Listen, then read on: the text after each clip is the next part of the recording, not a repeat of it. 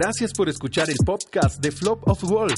Si es la primera vez que nos escuchas, bienvenido. Queremos que sepas que eres importante para Dios y para nosotros, y esperamos que este mensaje te aliente. Ahora con ustedes el pastor Iván Sion. Entonces, cuando usted lee Jueces capítulo 6, usted se va a dar cuenta que hay un hombre llamado Gedeón que está esclavo durante siete años y es un hombre que está tratando de arreglar su ciudad en sus fuerzas, entonces está escondiendo las pocas provisiones que tiene, que es trigo, y las está escondiendo en un lagar. Está ya sacudiéndolo, incómodo, y está preocupado, y entonces en medio de ese problema se le presenta a Dios y le dice, ve y sácalos a ellos, libértalos, con esta la fuerza que yo te he dado, acaba con los malos, y él dice, pero es que yo soy el más chiquito, yo soy pobre, mi familia es la más pequeña, y usted empieza a ver todas las excusas que tenía Gedeón. Gedeón era un hombre de bajos recursos, ¿sabe por qué? Porque era la tribu más pequeña. Era una persona que no tenía mucho dinero, su familia era pequeña y mire que no tenía un apellido influyente. Él dice, nosotros somos la tribu más pequeña de los más pequeños. ¿Sí? ¿Usted no ha escuchado esos apellidos que dan risa? O usted escucha un apellido, usted dice, ¿cómo es tu apellido? Pombo. ¿Sí? Y usted se imagina, eso tiene plata. Ese apellido suena que tiene plata. ¿Sí? Pero usted, no, no sé, me pongo yo, Borges, es de los Borges de donde no, estoy por todo lado, eso hay muchos, ¿sí? Pero cuando se escucha un apellido raro como impone, yo tenía un amigo que se llamaba, ah, es que siempre, supongamos que se llamaba Miguel, y su segundo, eh, su segundo nombre era Jason. Entonces su otro apellido era Pérez y su otro apellido era Stingway. Entonces él, él llegaba y se presentaba Jason Stingway, y eso daba peso. Y nosotros le decíamos, Miguel Pérez, diga la verdad. ¿Sí? Él se presentaba con el segundo y el último apellido. ¿Sí? Entonces, claro, eso, eso, eso sonaba cachetudo. Pero nosotros le decíamos, diga la verdad, Miguel Pérez, ya, punto. Pero en el Jason Stingway, no, este no, este no tenía un apellido influyente. Era esclavo, tenía temor y se estaba escondiendo de qué? De sus enemigos. Ahora, en esa situación llega Dios y le habla acerca de la guerra que él está viviendo. ¿Cuál guerra está viviendo él? Está en medio de la esclavitud. Está en guerra. Él no lo sabe, pero está en guerra. Los están atacando. ¿Por qué él no sabe que está en guerra? Porque no está guerreando. Pero está en guerra. ¿Sí o no? Cuando usted lo están esclavizando y lo están atacando, ¿cómo se llama eso? Estar en guerra. O sea, lo están, le están peleando, le están haciendo daño, lo están maltratando, los tienen esclavos, seguramente golpean a las mujeres de su ciudad. No sé cuántas cosas pasan, las violen, las maltratan, esclavizan a los muchachos, pero él está en guerra. Y él no, se da cuenta que está en esa guerra, pero habla con Dios y ahora Dios le dice a él una serie de cosas que él, cuando termina de, de escuchar eso que Dios le dice, ahora él dice, he hablado con Dios y Él es el Dios de paz, ¿verdad? Y vamos ahí, estamos hablando. Estoy haciendo un resumen grande de todo lo que hemos hablado.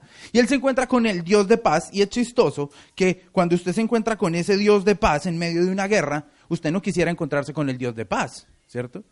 Usted, estaba en medio de un problema y usted está buscando a alguien que lo defiende y esa persona le dice, no, tranquilo, no pelee.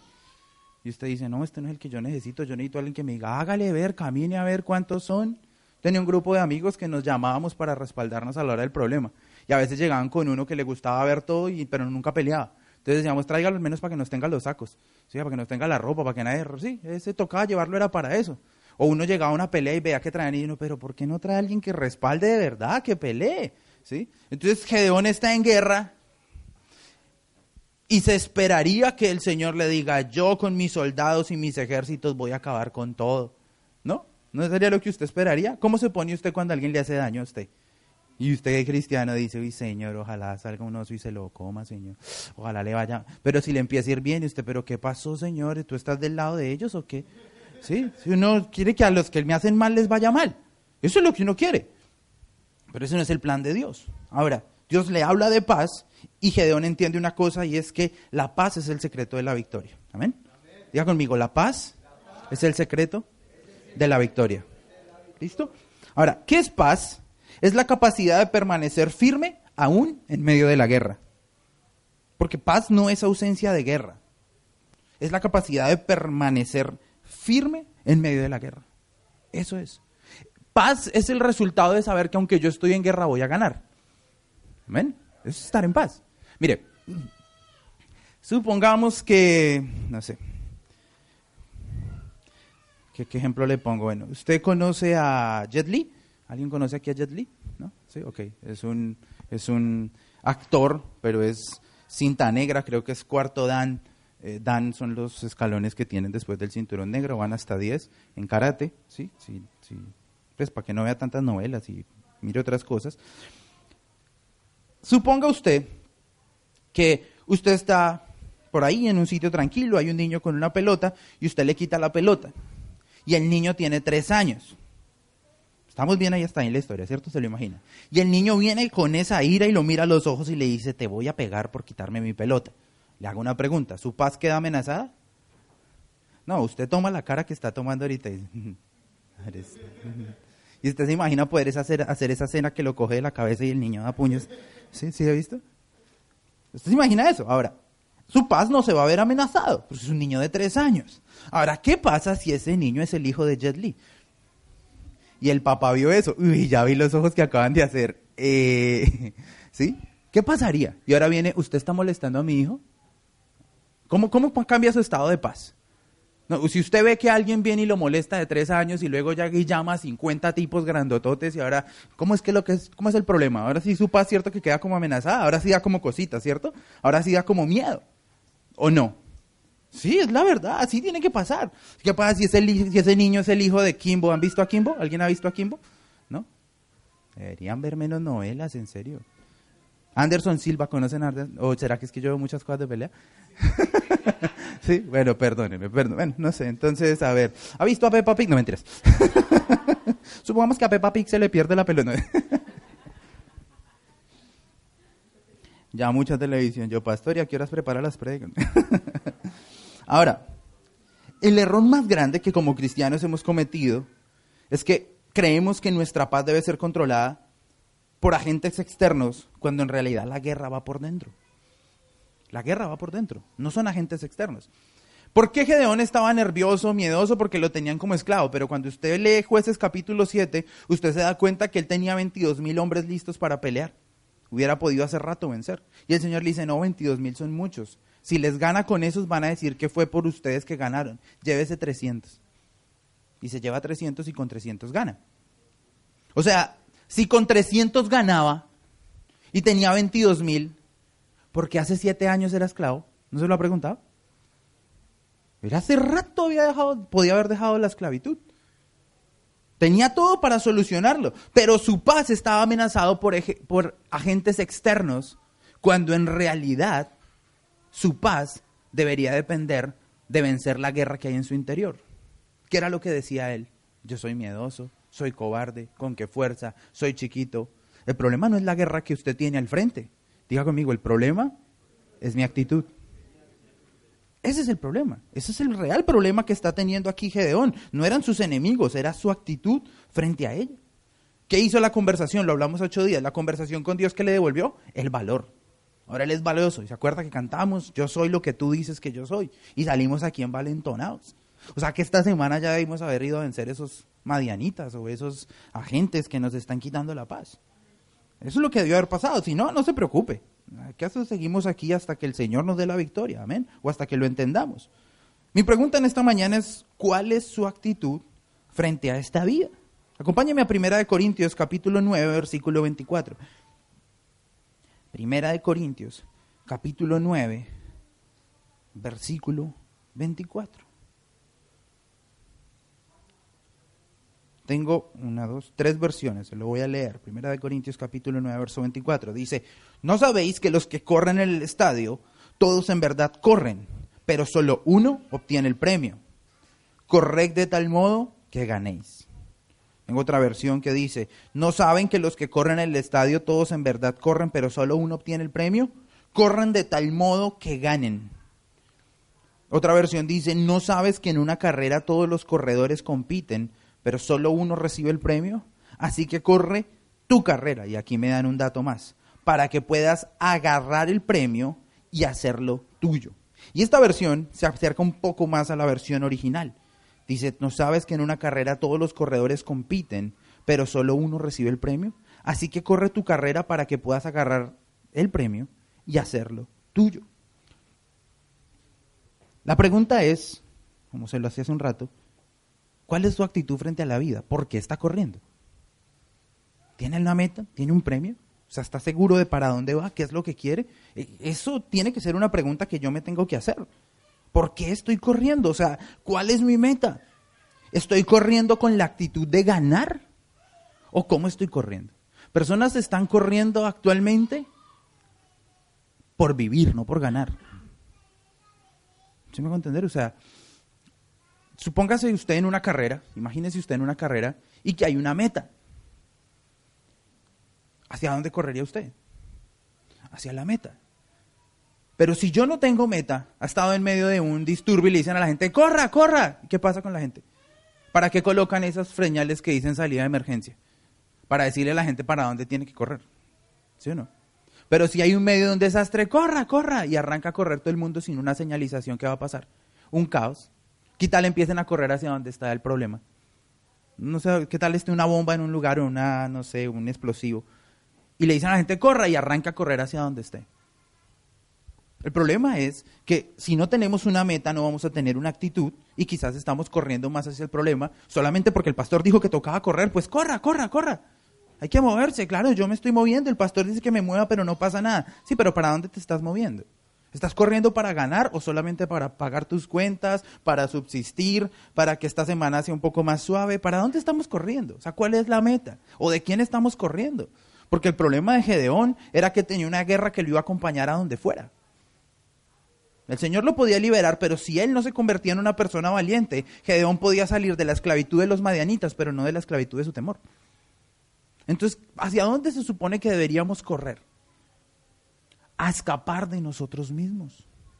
A escapar de nuestra guerra interna, de esa cosa que nos, que nos lastima, de esa cosa que nos dice que, que no podemos hacer eh, lo que tenemos que hacer, que no alcanzamos, que la única solución para hacer las cosas es venderme, prostituirme. Y cuando digo prostituirse no simplemente tiene que ver con su cuerpo, sino sus valores, sus ideales, su manera de pensar. La está vendiendo, la está pagando. Se la están comprando y a un precio muy barato. Pero Dios es bueno, amén. No se preocupe, no, mi objetivo no es dejarlo triste esta mañana. Aquí la Biblia me está diciendo, corran para ganar. Personas aquí en la tierra no están corriendo así. Mire lo que dice Romanos, capítulo 8, versículo 31. Permítame se lo leo. Dice, pues, ¿qué diremos a esto? Perdóneme que voy de afán porque necesito tiempo para lo que usted va a escuchar esta mañana. Romanos 8, capítulo 8, versículo 31. Dice, pues, ¿qué diremos a esto? Si Dios es por nosotros, ¿quién contra nosotros? Y ya lo hemos escuchado varias veces, ¿cierto? El que aún a su propio Hijo no escatimó, sino que lo entregó por todos nosotros, ¿cómo no nos dará también con Él todas las cosas? ¿Quién acusará entonces a los escogidos de Dios? Si Él es el que los justifica. ¿Quién nos condenará? Cristo Jesús es el que murió, más aún el que también resucitó, quien además está a la diestra de Dios y que también demanda por nosotros. Versículo 35. ¿Quién nos apartará de la caridad de Cristo? Tribulación, angustia, persecución, hambre, desnudez, peligro, espada, policía, arriendo, enfermedad, dictámenes médicos, lo que le quiera poner ahí. Como está escrito, por causa de ti somos muertos todo el tiempo. Somos enviados como ovejas en el matadero. Pero este es el versículo que me impactó, versículo 37. Antes en todas estas cosas somos más que vencedores por aquel que nos amó. ¿Cuántos más que vencedores hay acá? Esa es la actitud. Dice, por lo cual estoy seguro que ni la muerte, ni la vida, ni ángeles, ni principados, ni potestades, ni lo presente, ni lo porvenir, ni lo alto, ni lo bajo, ni ninguna cosa creada nos podrá apartar de la caridad de Dios que es en Cristo Jesús. ¿Cómo deberíamos correr entonces? Diga conmigo, como más que vencedores. Eso, un confiado. Un confiado corre. ¿Cómo corrió un confiado? ¿Qué le pasó a la liebre y la tortuga? ¿Cómo corrió la liebre? Corrió tan confiada que se acostó a dormir antes de la meta y perdió. Ay, pastor, eso es una fábula. Pues no sé, revise su vida y de pronto es una fábula también. Sí, porque es que, ¿qué es una fábula? Algo que parece verdad pero no lo es. Cuando usted dice amén, grita aleluya, parece que le estuviera creyendo al Señor. Pero si su vida no cambia y si su actitud no cambia, usted está haciendo como la liebre. Que parece que va a ganar, pero no gana.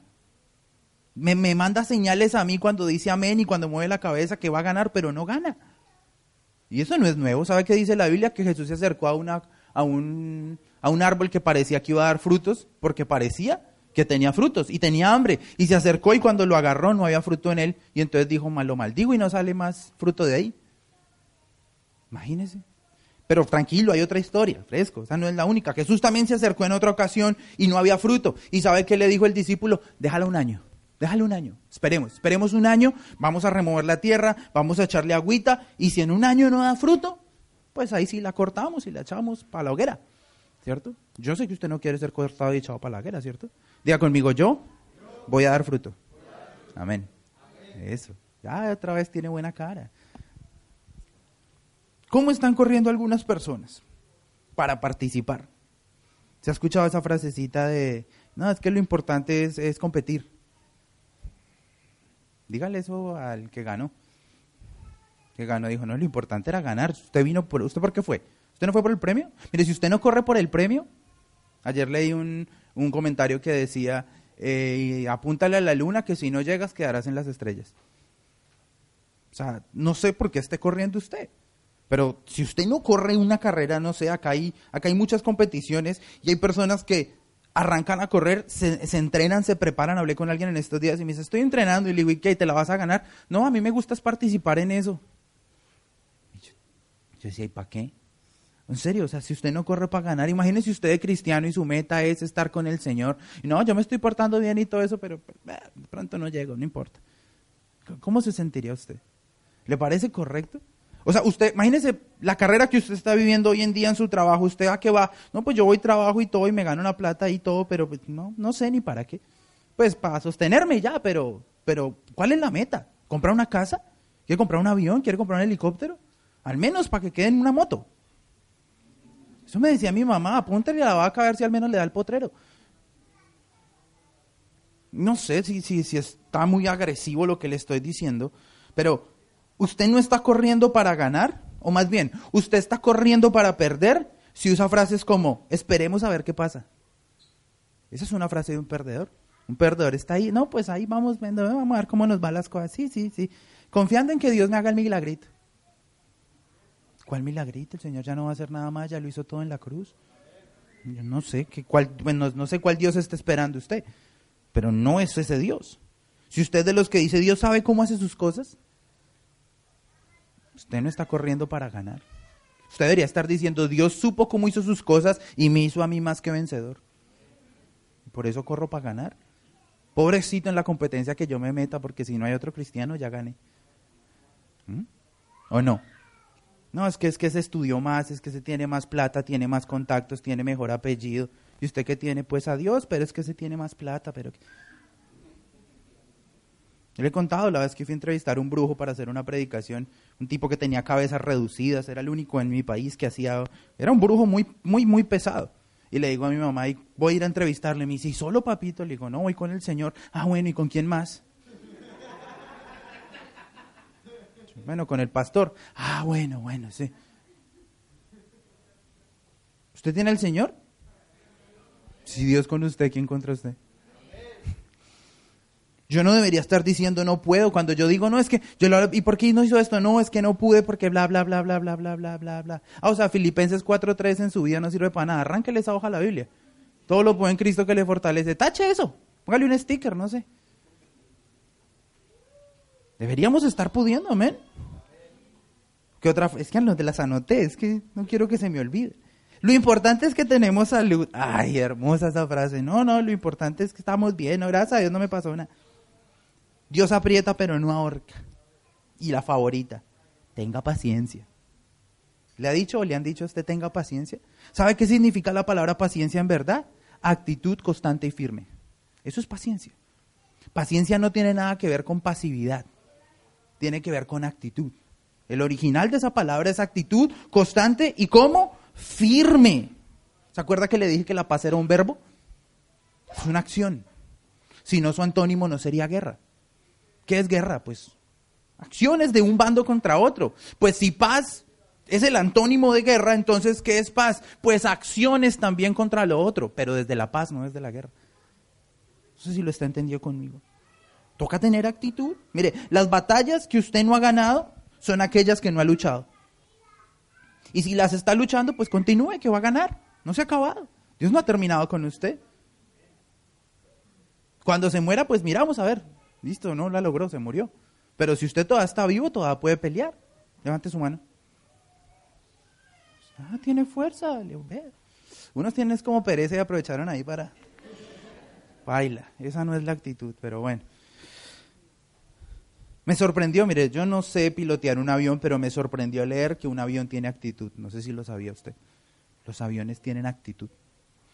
Sí, si la nariz es, y la actitud en un avión es, es la relación de su trompa con el horizonte. ¿sí? Entonces, si tiene nariz arriba, tiene actitud de volar. Y si tiene nariz abajo, es actitud de descender. Ya. Eso no es nada profundo, pero lo llaman actitud. Y en el control, en el tablero de controles de los aviones, eh, el medidor de esa actitud es uno de los más grandes para que usted vea para dónde va el avión. Le hago una pregunta, mirando usted para el piso, ¿hacia dónde va a llegar? ¿Cuál es su actitud? Bien, pastor, ahí bendecido, gloria a Dios, aleluya. Bien, pastor, bien. Ya me dan ganas de, venga, levante la cara para cachetearlo bien. Hay, hay gente, mire, yo tengo un problema, y es que cuando como cosas muy blanditas, como el pescado, la yuca, y ese tipo de cosas, y no tiene nada que ver con el sabor, porque tampoco puedo con una compota, ¿sí? Las cosas que son medio, medio blanditas, medio babosas, me producen náuseas. No puedo comerme eso. Así le echen todo el dulce y el azúcar. No puedo con esa cosa. A veces no puedo ni con un pudín. ¿Le ha dado usted la mano a una persona así? Y que usted le coge esa mano y eso es como, ay, no. Uy, nunca le da al menos un abrazo a ver si siento algo diferente. Pero hay gente, ¿cómo está? ¿Usted cree que se va a ganar? Yo, lo veo con la mano, Señor, que no se muera hoy, amén. ¿En serio? Yo no sé qué le pueda pasar a una persona con la actitud así. O sea, ya está a punto de nada, seguro. ¿Y sabe por qué hay personas que, que hacen de la paciencia algo pasivo? Porque enfrentan guerras que no saben que van a ganar. Es más, que no saben que ya las ganaron con Jesús. La Biblia me está diciendo usted es más que vencedor.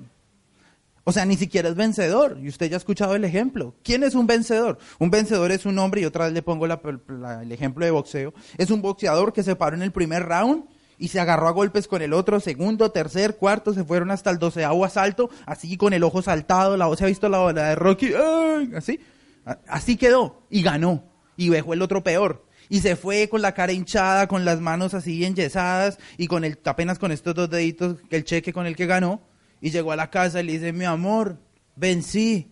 Y la esposa coge el cheque y va se lo gasta. Él es vencedor, ella es más que vencedora. ¿Sí me entiende? A él le tocó cascarse con el otro tipo para ganarse un billete y ¿qué hizo ella? Qué bueno, mi amor. ¿Qué hizo Jesús? Se cascó con el diablo y con este mundo por usted y por mí. Y le dijo, chino, ya gané, corra. Así funciona. Por eso es que somos más que vencedores. Es decir, que usted en esta vida, usted sus problemas, sus situaciones, las cosas que tiene en contra, son cosas que usted ya ganó y no sabe. Oh, o sea que no estoy intentando ganar. No, no, no. Usted corra por su premio. Es que ya está allá, ya tiene su nombre. Ya está. Si usted no sabe que va a ganar, usted va a tener una actitud equivocada.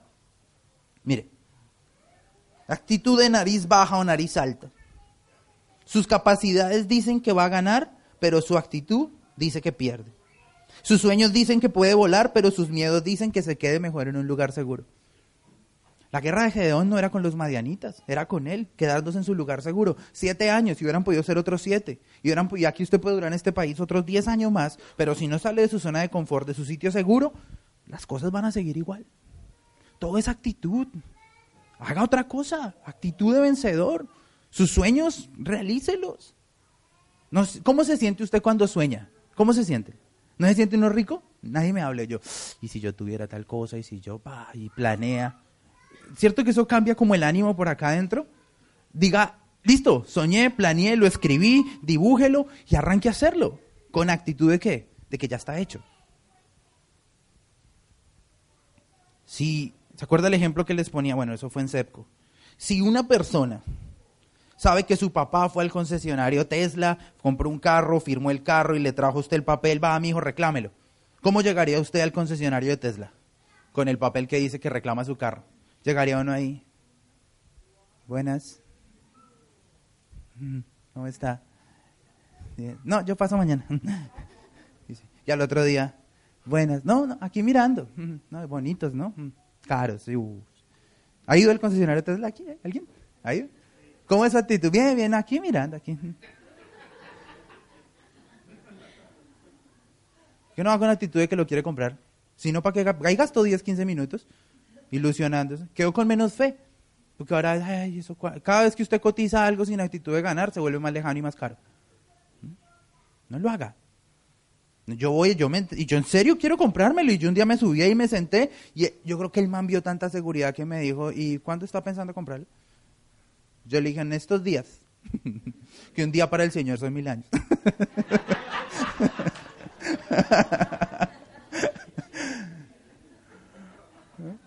Pero no estoy diciendo mentiras. Yo no sé. Pero tengo que tener mi nariz alta.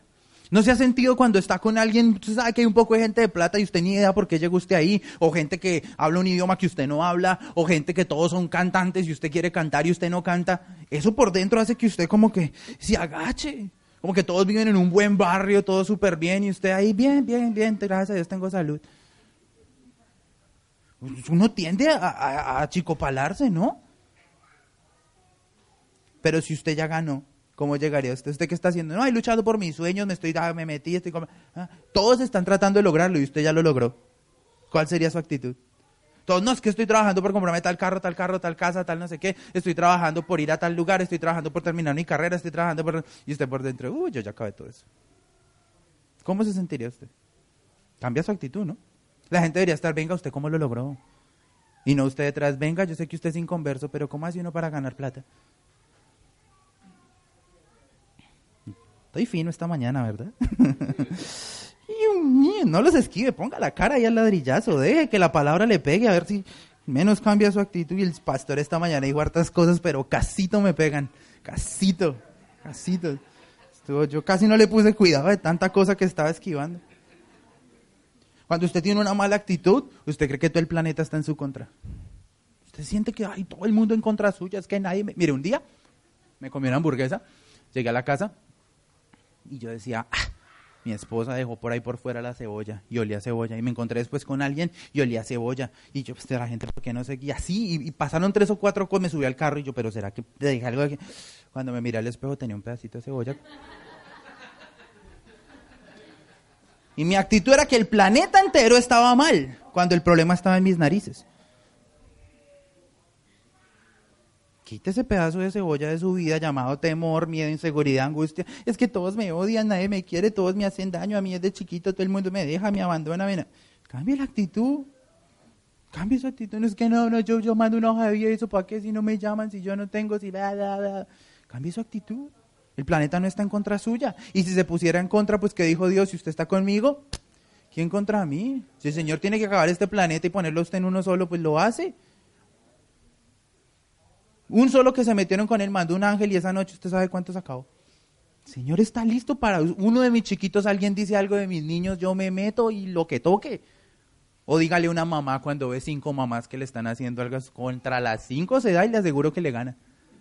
Le aseguro. No. Ahora no metan mapita a su mamá. Sí, mamá, usted haría eso por mí. Ay. el formo camorra y usted. no, todo el mundo no está en su contra. Todo depende de cómo usted ve el vaso, usted lo ha visto. ¿Lo ve medio lleno o lo ve medio vacío? Gedeón, ¿qué era? Pues un esclavo. Él podría decir, no, yo soy un esclavo. Y así empezó. Yo soy chiquito, no tengo familia, no tengo nada. ¿Sabe que encontré esta semana algo que dijo la presidenta de... Se me escapa el nombre, de es de Israel, de un, de un movimiento en Israel. Y mire lo que dijo. Dijo, nosotros en Israel no tenemos dólares petroleros, no tenemos minas, no tenemos grandes riquezas en el subsuelo, no tenemos ni siquiera el apoyo de la opinión pública mundial que nos sea favorablemente. ¿Sabe cómo piensa el mundo de Israel? Nadie los quiere. Lo único que tenemos es un pueblo con espíritu. Imagínense. Tienen un pueblo con espíritu. O sea que, si usted le quiere hacer es una analogía, usted podría decir, actitud sin recursos es igual a victoria. ¿Sí o no? No tenemos nada de lo que los demás tienen, pero ¿qué tenemos? Actitud. Somos un pueblo con espíritu. ¿Sí o no? Pero entonces, ¿qué pasa si yo quito la actitud y pongo recursos? Derrota. Derrota porque si no tengo actitud no voy a ganar. Él tenía recursos, Gedeón tenía 22 mil hombres para pelear. ¿Por qué no había ganado hace rato? Porque no tenía actitud. Le tengo una tremenda noticia esta mañana. Su problema no es de plata, es de actitud. Su problema no es de papeles, es de actitud. Su problema no es de apellido, es de cómo usa usted su nombre. ¿Cómo se presenta usted? Mucho gusto, Scariban Borges, hijo de Dios. ¿Y qué? Así deberíamos presentarnos. No le estoy diciendo que sea ñoño de hijo de Dios, hijo de Paradandis, de Jacob. No. Seguridad. me sáqueme aquí a este man. Pero ¿cómo se presenta usted? Bien, ahí vengo a ver si hay un trabajito. Unas horitas. ¿Cuánto le quiere que le pague? Ahí lo que pueda, su mercecita. ¿Sí? Si ve que puede ayudarme ahí, por favor. problema es actitud. Si su actitud cambia, le voy a leer un versículo.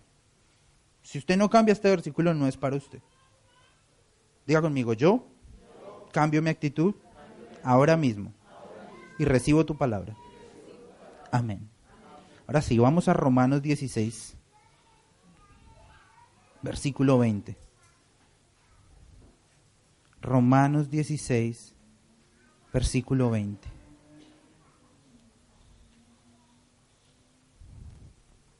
Ya están todos ahí, es que quiero que todos lo lean. Si no trajo Biblia ya sabe qué hacer. Casi al lado de un cristiano. No, pues la ponemos ahí en la pantalla ahorita para que usted vea lo que Dios le está diciendo. Romanos 16, 20. Dice, ¿ya estamos todos ahí? Léalo conmigo, leámoslos todos. Hagámoslo en, en ahí y lo vamos a leer todos a la cuenta de tres. Uno, dos y tres. Y el Dios de paz quebrante presto a Satanás debajo de vuestros pies. Dejémoslo hasta ahí. No sé qué versión pusieron, pero para el que no, presto no es el cajero automático ni las hamburguesas. ¿Ok? ah, o sea que voy a presto, pastor. Sí, señor. Yo ya No, mire, dice, esta versión dice, y el Dios de plaza aplastará en breve a Satanás bajo nuestros pies. ¿Cuál Dios? El de paz, no el de guerra, no el de los préstamos, no, es, el Dios, oh, el fuerte, no, el de paz. ¿Sabe por qué? Porque es que la victoria arranca cuando usted tiene paz. Ahí arranca. Si usted está en paz, usted se puede mover. Si no, usted va a correr a algún lugar con peso, con un enemigo, con un traicionero que lo acompaña a usted. Que usted arranca a correr en el camino y le dice, devuélvase porque no va a ser capaz. ¿Ha empezado algo y no lo ha terminado? Está en guerra, no está en paz. Está en guerra con alguien dentro de usted que le dice, usted no va a alcanzar, usted no va a poder. Acabe con ese, con el primero que se tiene que agarrar es con usted mismo. No salga a hacer nada hasta que quede muerto ese cobarde. Pero el Dios de paz, en breve, ay, es que el Señor se demora hartísimo. ¿Hay que dice que es cuánto? En breve. Pero es para allá. Es rápido, que cuando usted cambia su actitud las cosas cambian. Algunos han decidido vivir una vida de aventuras, valientes, osados, van por el mundo, hacen una cantidad de cosas, cuando en realidad lo que están haciendo es escapar de ellos mismos. Deje de huir de sus temores y enfréntelos. Párese frente al espejo y dígale, hola cobarde, hoy vengo a matarte. Te vas a morir porque es que llevas 10 años, 15, 20 años de mi vida haciéndome perder el tiempo, teniendo malas relaciones, metiéndome en problemas y en situaciones y aquí estoy yo mal. Hoy necesito acabar contigo. Hoy es una oportunidad para que usted haga una introspección y diga, mis problemas no están afuera, mis problemas están aquí adentro. Y el Señor le está dando una nueva oportunidad. Ahora sí quiero que veamos cómo termina el video. ¿Quiere ver cómo termina ese video? Por favor, apaguen la luz y continuamos desde, desde donde iba el videito. Eso pasó días después. el supermercado le dio la oportunidad a la señora de otra vez hacer el concurso. Se dieron cuenta que estaba bloqueada. Mire, la señora ahí está con su carrito. Son más o menos 30 dólares que lleva ahí.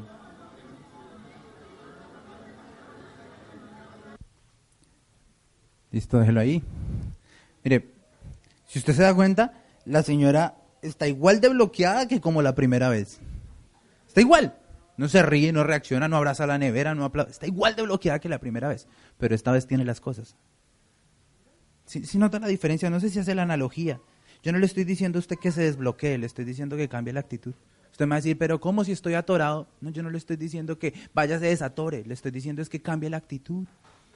Cambie, a cambiar su actitud lo va a desatorar de la situación que lo tiene ahí trancado. Cambie su actitud, esté en paz. ¿Cuál es la actitud de la señora? Ya tiene todo.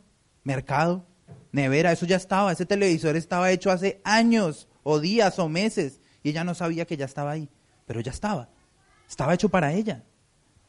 Lo que usted está pidiendo ya está. O sea, eso ya está escrito, la firma en el papel que usted necesita ya está hecho. Ya está. Si lo cree, debió haber dicho amén. Dios santo. Colóquese en pie, por favor.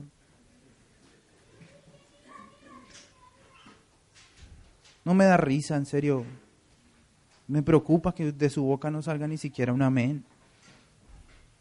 Me preocupa porque la iglesia va a seguir avanzando y cada vez lo voy a tener a usted más lejos. Y lo amo. Y me preocupa. Me preocupa que, que la iglesia siga avanzando y que los que cambian la actitud crezcan y después yo lo tenga que mirar a usted de lejos porque no quiso hacer caso a lo que la palabra decía. Me preocupa que es Dios el que le está hablando. Yo no sé si, si, si el problema es que soy un pastor joven o el problema es que usted no, no me ha visto vencer como usted esperaba. No me crea a mí, créale a la Biblia entonces. Dios le está diciendo que cambie su actitud, que levante la cara, que ponga una sonrisa, que se alegre, que salga y venza. Dios no es un Dios blandito. Dios no es suave. Dios no es tierno así como todos se lo imaginan. El Espíritu Santo dice, levántate, mata y come. Tan tierno el Espíritu Santo. Me está diciendo que vaya, mate y coma y disfrute. ¿Cómo decimos nosotros? Que yo cuando estoy bravo eso mato y como del muerto. Eso. Eso es lo que tiene que hacer, pero en el espíritu. Emberráquese con usted mismo y no con el planeta. Póngase bravo con usted. ¿Qué hubo, cobarde? Otro día más así, miedoso. Gallinita. Echándole la culpa a los años, echándole culpa a la edad, echándole culpa a las malas decisiones, echándole la culpa a las decisiones de sus papás, de sus amigos, de que nació en la ciudad equivocada, del país equivocado, en el barrio equivocado otra vez echándole la culpa a sus papeles, a las sus decepciones amorosas, otra vez echándole la culpa a su falta de dinero. Corra para ganar, cambie su actitud. Cambie su actitud. porque está planeando? Pues vaya, hágalo, consígalo. Crea por eso y muévase hacia allá. Pero, pues paradito, varoncitos. Y si la mujer se enoja porque digo varoncitos, en la Biblia dice que usted fue sacada del varón y es llamada varona. O sea, para usted también es, no estoy hablando de machismo. Usted también tiene esa misma actitud de fuerte, valiente. ¿O no? Salió cobarde. Aquí esperando mi, mi príncipe azul. Aquí esperando. Sí, en serio, algunas personas que eh, al menos pístase y peínese y arréglese para el príncipe azul.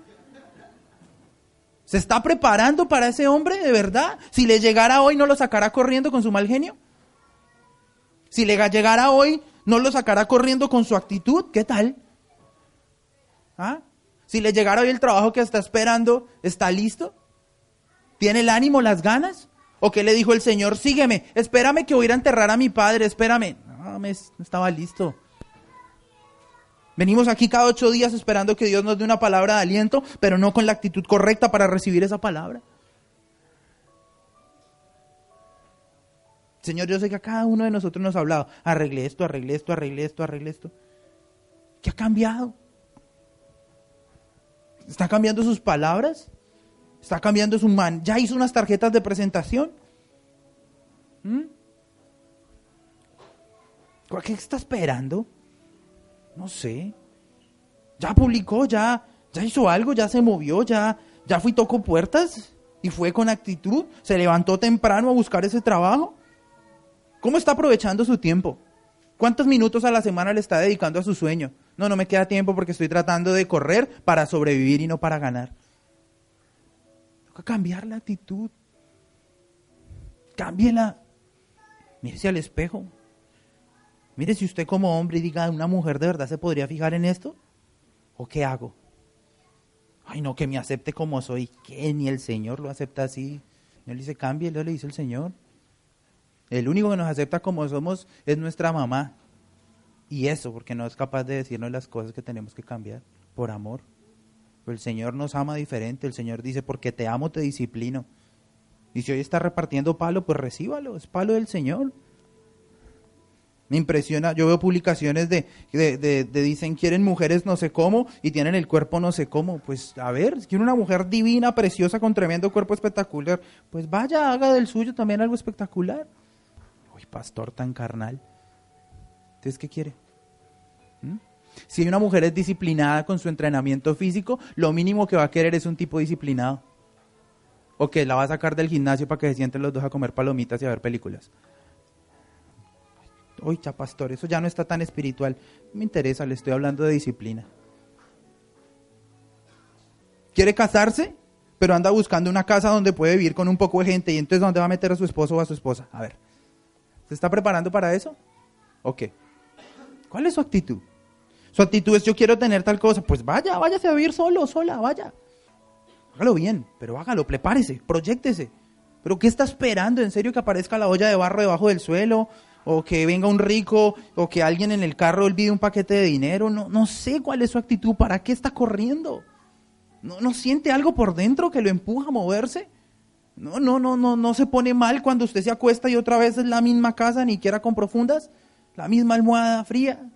Yo no sé, yo me siento ya incómodo, yo, yo estoy molesto, todo lo que el Señor puede hacer con usted y conmigo y no lo hacemos. ¿Ah? ¿A dónde podemos llegar todo? Es que mire sus capacidades. Mírese usted mismo, sus capacidades dicen que lo puede lograr. ¿Por qué no lo logra? Al menos un talento por la Biblia, yo sé que todos tienen. Uno. Lo enterramos. Lo enterramos porque me dio miedo, porque es que Dios es, bravo. Y, él viene y me pide cuentas y no, yo mejor lo enterré para no, ¿qué tal pierda? Si pierde, pues ya por lo menos sabe que por ahí no es, pero ya lo hizo. Enójese, por favor, saque coraje. Somos bravos es para pelear con la familia nomás. Somos bravos para ponernos bravos con las publicaciones de Facebook. Su enojo le llega solamente para poner una carita brava y ya. No, enójese, saque coraje.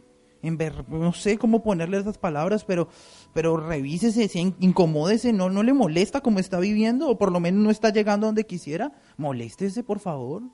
Desacomódese ya. O sea, sacúdase, dígale, Señor, cacheteame, dame un espíritu vivo. Israel dijo, no tenemos ni plata, no tenemos tiempo, no tenemos gente, el planeta no nos quiere, pero somos un pueblo con espíritu. El Señor puso su espíritu, el mismo que levantó a Jesús de los muertos está en usted y en mí. Ay, y rebaño de lobos, oh, los bravotes, los de los dientes, oh, somos lobos. Oh. Cambiémonos el nombre. Seguro, los manmelos de Cristo, pongámonos entonces. Si tenemos este nombre es para alcanzar gente con espíritu guerrero. ¿Sabe quién eran los, los lobos según la Biblia? Dice que eran los de la tribu de Benjamín. Eran los, eran la mano criminal del pueblo de Israel. Cuando salían a la batalla, ¿sabe qué decía el Señor? ¿Sabe qué decía el pueblo? En pos de ti, Benjamín. Mire, cuando yo tenía un problema, mandábamos al grandote. Si con el grandote podían, ya, ahí vamos los demás.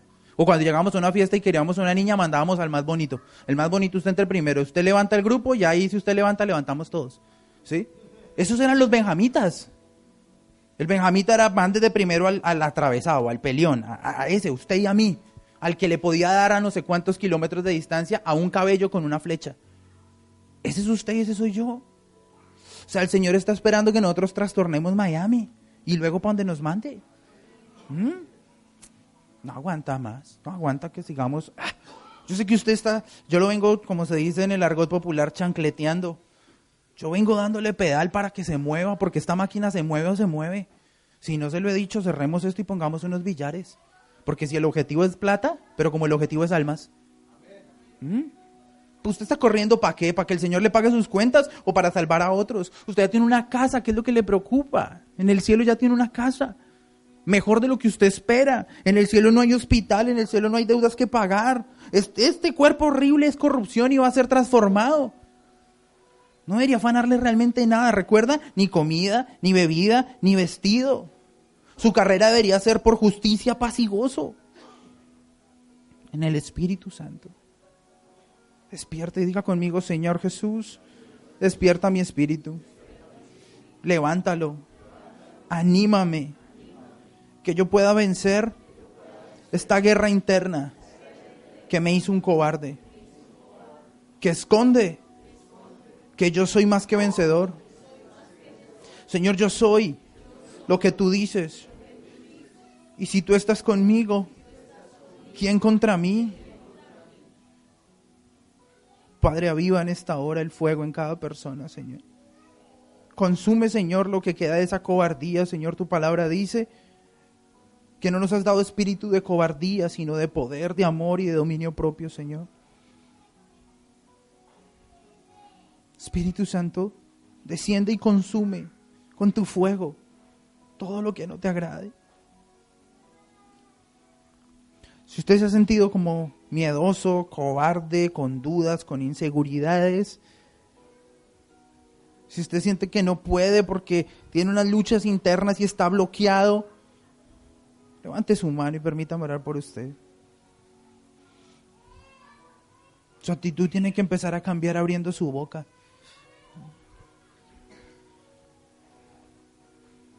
Padre, gracias por los que están en esta mañana, Señor. Clamo por tu Espíritu Santo, Señor, porque yo no los puedo inspirar, Señor. Yo no soy un motivador. Yo solo soy un mensajero de tu palabra, Señor. Y es tu palabra la que los tiene que activar, Señor. Dale vida, Señor, como un choque eléctrico, Señor. Como un carro que hace mucho no está encendido, que necesita una unción fuerte que lo cambie y lo transforma, Señor. Inspira, Señor, a cada persona que está acá. Espíritu Santo, desciende con poder en este lugar. Tú me has dado una nueva oportunidad, Señor, como la señora del video.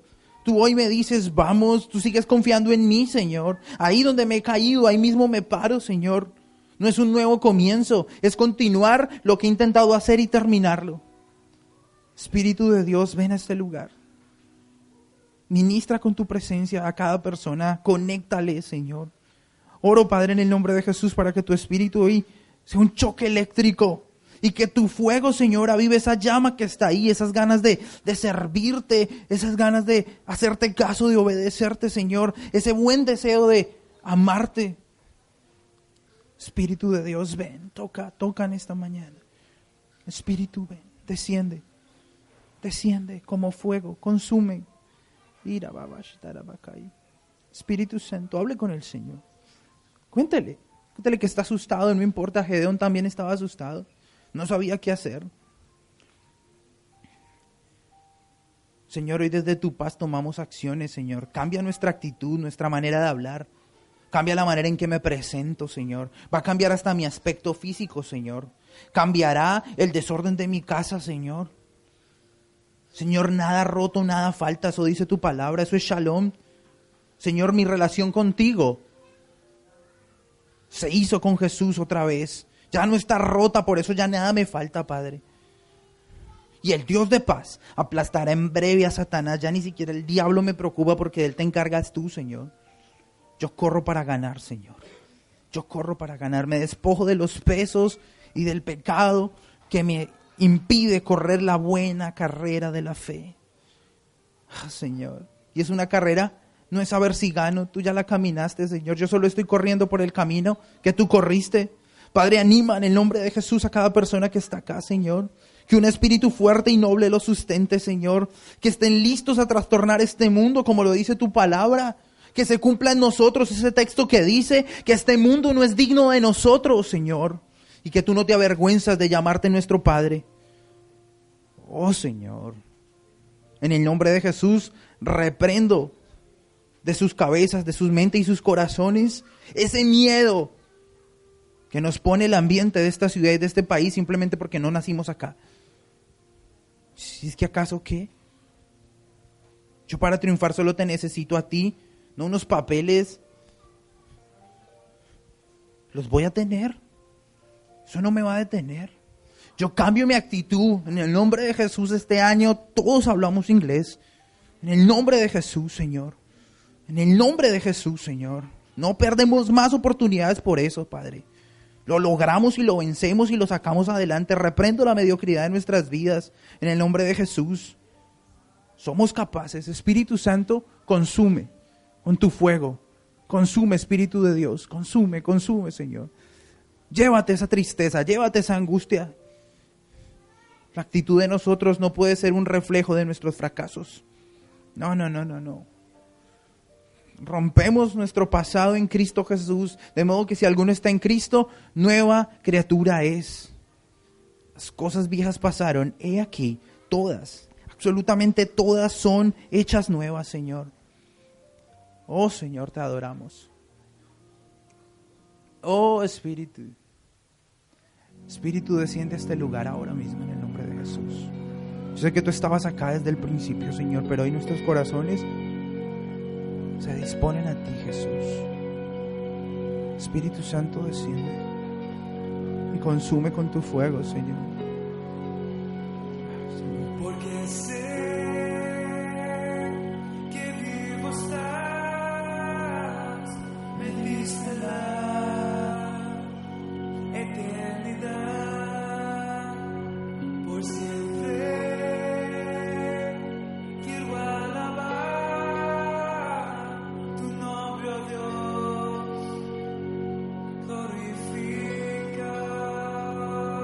Adore al Señor, esa es la primera acción. Si usted tiene paz, olvídese de los problemas, olvídese y cántele, ya está solucionado. Dígale, Señor, yo puedo porque tengo tu paz. Yo lo creo. Oh, santo eres tú. Adórelo. Señor pagó, él, él no le quedó grande, él no se echó para atrás. Él tuvo en poco la cruz por usted, por su nombre. Él murió en la cruz por usted. Él pudo, lo sacó adelante y cuando terminó le dijo al Señor, acabé lo que me enviaste a hacer, he terminado la obra que me pusiste. Oh, santo eres tú, Jesús. Santo eres tú, Jesús. Oh, santo. Moléstese, moléstese con usted mismo, incomódese. No salga de aquí, mire, no nos vamos hasta que nuestra actitud no cambie. Si tiene afán y si tiene una cita, bien pueda. Pero no nos vamos de aquí hasta que usted cambie, hasta que yo cambie, hasta que toda esta iglesia deje de ser lo que era antes. Oh Señor, ni un solo minuto más en derrota, Padre. Ni un solo minuto más recordando el pasado, Señor. Yo puedo porque tengo tu paz, Señor. Yo estoy contigo, tú estás conmigo, Señor. Y si tú estás conmigo, ¿quién contra mí? Abra su boca, Señor. Abra su boca al Señor. Que el Señor lo escuche. Cambie su actitud. Dígale cualquier cosa, pero abra su boca. Oh Señor, escucha, escucha a tu pueblo, Señor. Somos vencedores, ganamos, Señor. Yo gané, soy más que vencedor. Oh, santo eres tú. Adore al Señor, levante su voz en el nombre de Jesús. La victoria empieza por la boca. El gigante David lo venció porque empezó a hablar primero. David no lo venció con una piedra. David desde antes le dijo, yo hoy mismo te cortaré la cabeza y daré tu cuerpo y la cuer- el cuerpo tuyo a las aves de los cielos y a las bestias de la tierra. Dígale, inglés no eres una barrera en mi vida. Yo puedo hablar otro idioma. Dígale, documentos, permisos de trabajo no son un impedimento en mi vida. Que si abusaron de usted, eso no es un impedimento. Que si lo han rechazado, eso no es un impedimento. Dígale, economía, tú no eres un impedimento para mí. Mi papá es el dueño del oro y la plata. Háblele a esa maldita enfermedad, maldígala. En el nombre de Jesús se seca ahora mismo dolores, ceguera. En el nombre de Jesús.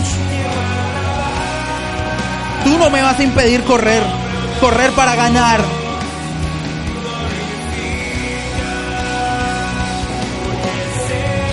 Dígale a su edad que no es un problema, porque la Biblia dice que los que confían en el Señor tendrán nuevas fuerzas y serán rejuvenecidos como las águilas. Su mente renovada, su fuerza renovada.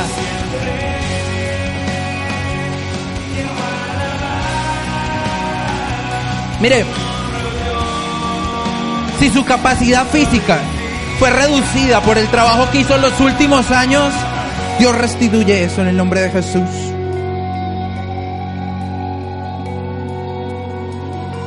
Espíritu de Dios. Espíritu de Dios, Espíritu Santo.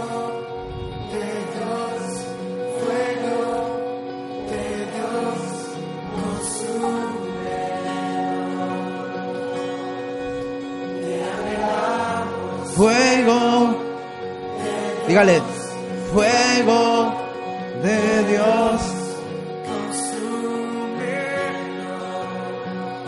Dígale a él, te anhelamos fuego de Dios, fuego de Dios.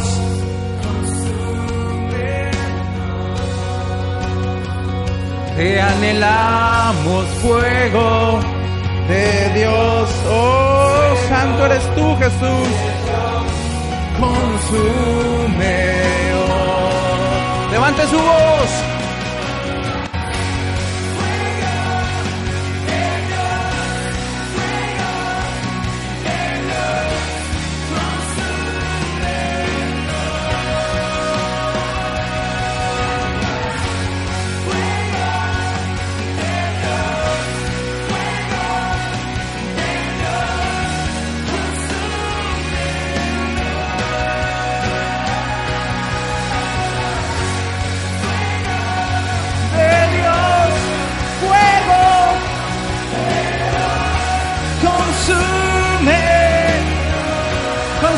Señor el temor, fuego de Dios, fuego de Dios, consume.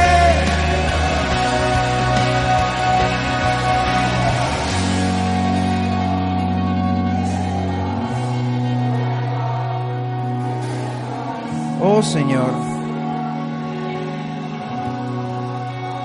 Oh Señor. Están los poderosos, Señor. Los hijos del más grande están en este lugar. Los redimidos, los perdonados, los transformados, los inocentes, los justificados, los que son capaces de hacer cosas aún mayores, dice tu palabra. Oh Señor.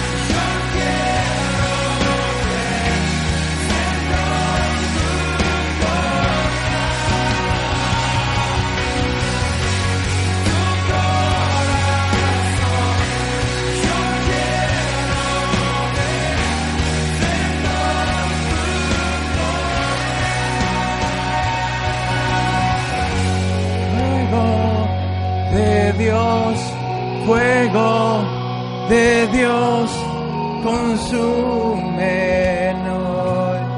Te anhelamos, fuego de Dios, fuego de Dios, consume. Dígalo de verdad, Señor, me consumiste hoy. Ya no soy el mismo, Señor. El cobarde hoy quedó enterrado y muerto.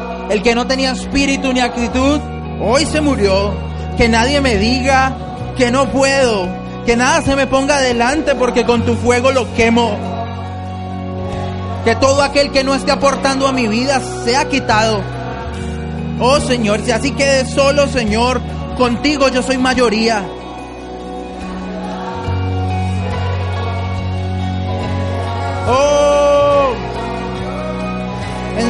Su espíritu, iglesia. Uh, ah. Oh, alégrese. Oh, oh, oh.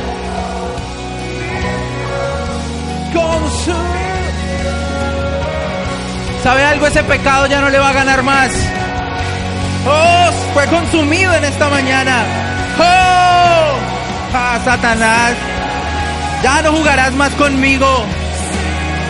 Oh, que anhelamos fuego de Dios. Oh, Santo, oh, Santo Dios.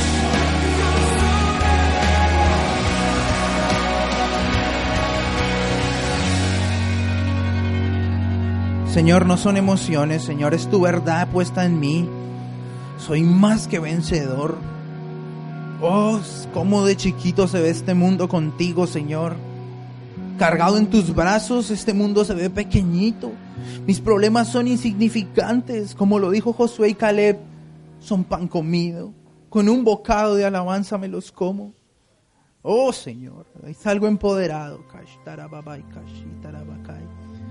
Oh, santo eres tú. Señor, no me quiero ir de tu presencia. Un poco más y venzo, Señor. Oh, un poco más, Señor. Un poco más y venzo. Un poco más, Señor. Dejo el afán a un lado en el nombre de Jesús. Chao, afán. Oh, Señor, hoy estoy ante tu presencia y que nada me saque de aquí, Señor. Que nada me detenga. Estoy ante tus pies, Señor. Y tu poder me revela, Señor. Oh, Espíritu Santo, paséate en este lugar. Oh, usted no va a salir enfermo como llegó en el nombre de Jesús. Usted recibe la sanidad en esta hora. Recibe la fortaleza. Su presencia está en este lugar. Y cuando su presencia está, todos son sanados. Oh Espíritu Santo. Oh, te anhelamos en este lugar, Espíritu de Dios. Espíritu de Dios. Como lluvia ven con tu eterno amor. Dígale, tú inundas mi ser. Espíritu de Dios, arde en mi interior. No necesita nada más. Solo a Él, solo a Él. Oh, Shababakarabashitarabai. Usted necesita que le sea revelado que usted es un hijo amado. Acérquese y reciba del amor de Dios. Dale, tu amor me revelas. Amor me revelas. Oh, Sharababa. Puedo ver tu corazón, Señor, qué grande eres. contemplar Tu grandeza. Oh, cómo hacía falta, Señor. Estar en tu presencia.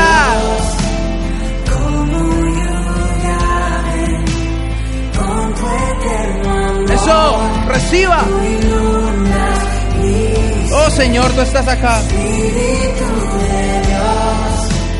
Ah, va,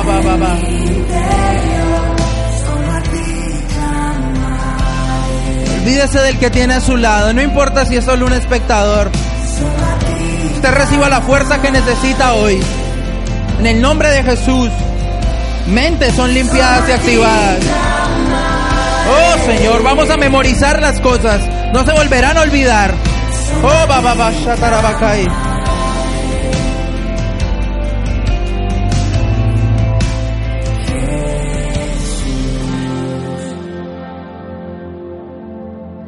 Dígalo con todo su corazón. Dígale a Él que lo consuma, que no quede nada del derrotado. Y que el que salga de aquí salga más que vencedor. Oh.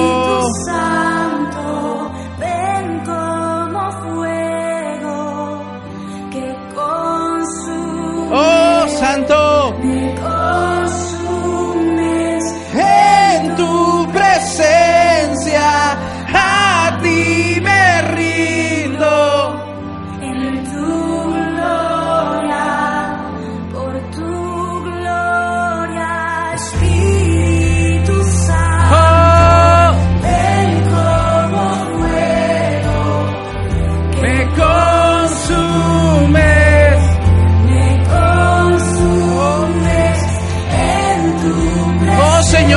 acá. A ti me rindo.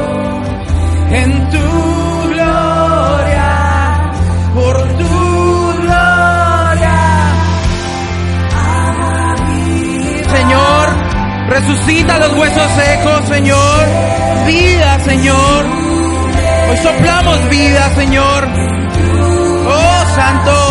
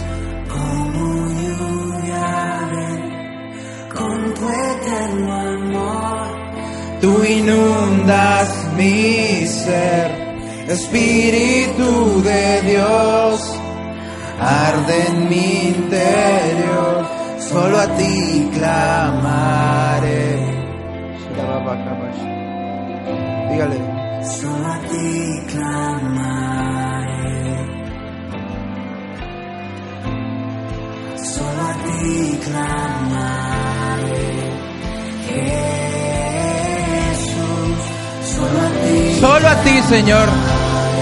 Tú consumiste todos los ídolos, Señor. Solo me quedas tú, Señor. Eso era lo que necesitaba. Solo me quedarás tú. ¡Ja! Solo a ti clamaré.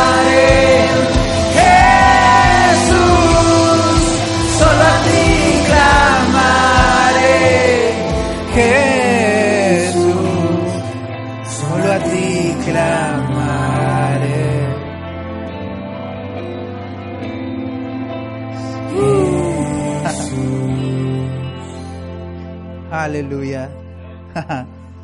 Diga conmigo, Señor Jesús, quiero mi gigante. Le voy a ir a ganar. Lo voy a vencer. En el nombre de Jesús. Aleluya. ¡Uh! Gracias por escucharnos. Si deseas contactarnos, puedes hacerlo a través de www.flockofwolf.com o síguenos en nuestras redes sociales como Flock of Wolf Church.